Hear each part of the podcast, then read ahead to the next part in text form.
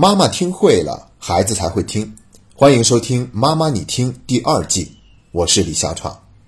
亲爱的家长朋友们，大家好！你现在收听的是《妈妈你听》付费版的第三讲，我们继续来聊一聊怎样让孩子好好写作业这个话题。前面两讲我们讲的分别是铺垫篇和准备篇，做好了这两个步骤，写作业这个问题解决起来就会变得顺理成章。工欲善其事，必先利其器嘛。所以前两讲相当于是一个磨刀的过程，刀磨锋利了，接下来砍柴也会更加的轻松自如。所以到了第三讲，我们终于要讲到写作业的这一部分了。我把它命名为行动篇。在这一篇里呢，我一共准备了六条具体的建议。那我们先来看第一条建议，叫做环境清理，也就是说。我们要在家里营造一个适合孩子专心学习写作业的环境。我们不妨先来比较一下学校跟家庭这两个场景都有什么不同。那你会发现，学校都是有教室的，教室里边有很多的同学一起在学习，要么是听老师讲课，要么就是上自习课，并且有严格的时间限制，只有下课了以后才可以出去玩或者休息。学习氛围是非常热烈，而且这是一个功能单一的区域。教室里就是要学习的，所以呢，在学校这个环境里面，学习是一件顺理成章，甚至是天经地义的事儿。但是再看我们的家庭环境，就不是这样的了。它是功能多样化的区域，孩子既可以在客厅里看电视或者玩手机，又或者是跑到厨房里面拿一瓶饮料或者吃点水果。再不然就是回到自己的卧室，躺在床上看课外书，又或者去玩一会儿玩具。总之呢，家里面的这种多样化的功能，注定会给孩子造成更多的干扰。而且呢，在家里面又没有那么多的小伙伴，只有他一个人是需要写作业的，所以这种学习氛围呢，也就变得更加的冷清。那家长看到了这些不同以后，我们大概就知道应该怎么去做了。具体的环境清理可以分为两个部分，一个是。物理环境，一个是心理环境。所谓的物理环境呢，就是我们要断除各种各样的干扰，最好是给孩子有一张完整的书桌。如果是有书房，那是更好的。这是一个相对封闭的环境，就是用来学习看书的。然后呢，在这个书桌上，我们只放跟学习相关的必要的物品，什么玩具啊、课外书啊，这些都不能有。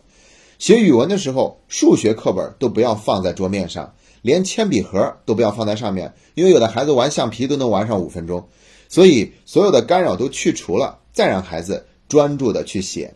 另外呢，就是我们家里面的声音不要太过于嘈杂，那尽量不要有人看电视，因为我们这个时候是在陪孩子写作业的嘛，跟孩子共同进入学习的状态，所以其他的声音不要太大了，然后也不要在这期间给孩子喝水，也不要在这期间去接打电话。这是关于物理环境方面的。还有就是心理环境这方面的，指的就是我们要看一下孩子的情绪是否稳定，是否还是有些不情愿。那我们要顺着孩子说，帮忙把他的负面情绪疏导出来。那其实这一部分呢，我们在铺垫篇里面就已经讲过了，只不过是呢，我们随时发现孩子有情绪，就要随时开始去处理，这也是在做好一个环境上的准备。好了，说完了第一条建议，我们再来看第二条建议，叫做禁止打断，这条非常重要。因为很多家长都不会注意到在这方面的行为，我们千万不要再粗暴打断孩子写作业了。通常的做法就是，孩子在那写作业，我们呢后面就在那个地方直勾勾的盯着，看到错误马上指出来，告诉他：“你这地方写错了，你怎么连这些地方都能写错？你都马虎成什么样子了？”那你要知道，错误也是孩子学习的机会嘛。我们不要这样去轻易的打断他，这个错误最好是让他自己去发现的。关键是你打断了的话，也会影响到孩子的注意力。我们那么在意，希望孩子的注意力能够持续的时间久一点，却不知道我们每一次对孩子粗暴的打断，都是影响了他的注意力。同样的道理，如果孩子有不会做的题想问我们，那我们就可以先让他留着，等到最后一起讨论。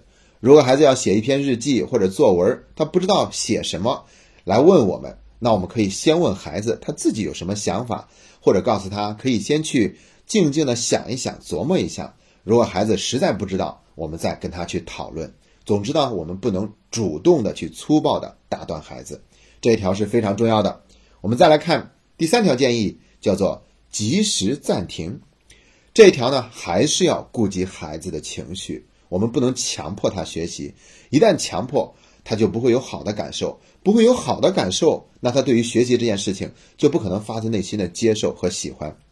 所以呢，如果我们发现孩子在写作业的时候又烦躁了，或者因为一道题不会做显得很沮丧，又或者是因为时间久了一点坐不住了，那我们可以呢征求一下孩子的意见，问他要不要停一停休息一下，然后呢陪着孩子一起去做一些互动式的游戏，也就是说是需要我们双方共同参与的，比如下一盘棋，甭管是跳棋、围棋还是五子棋。也不一定要下完，因为时间还是有限的嘛。可以下一半，然后接着去学习，这本身都会让孩子得到一个很好的放松。毕竟是我们亲自陪在孩子身边嘛，这也是一个亲子关系更加的融洽的表现。除此之外呢，还可以跟孩子玩一玩翻花绳、拍手掌。那不知道你有没有发现，这些建议呢，其实都是跟活动手指有关的。因为孩子写作业的时候拿着笔会写得很累嘛。所以呢，要尽量跟孩子多做一些可以活动他的手指的游戏，这样就无形中让孩子得到了一个放松。除此之外，当然也可以去让孩子喝一口水，或者是准备一下你明天上学要穿的衣服，又或者什么都不做，就是要休息一下。我们陪在他旁边一起去坐一会儿，但是我们尽量不要在暂停期间去看电视、玩手机，或者是让孩子看课外书。那样的话，他就很难把情绪重新转移到学习上来了。这个时间呢，十分钟、二十分钟都行，有必要的话再多休息一点也可以。总之呢，我们都要顾及到孩子的情绪，在他现有的基础之上，给他能够去完得成的挑战，让他慢慢的进步成长。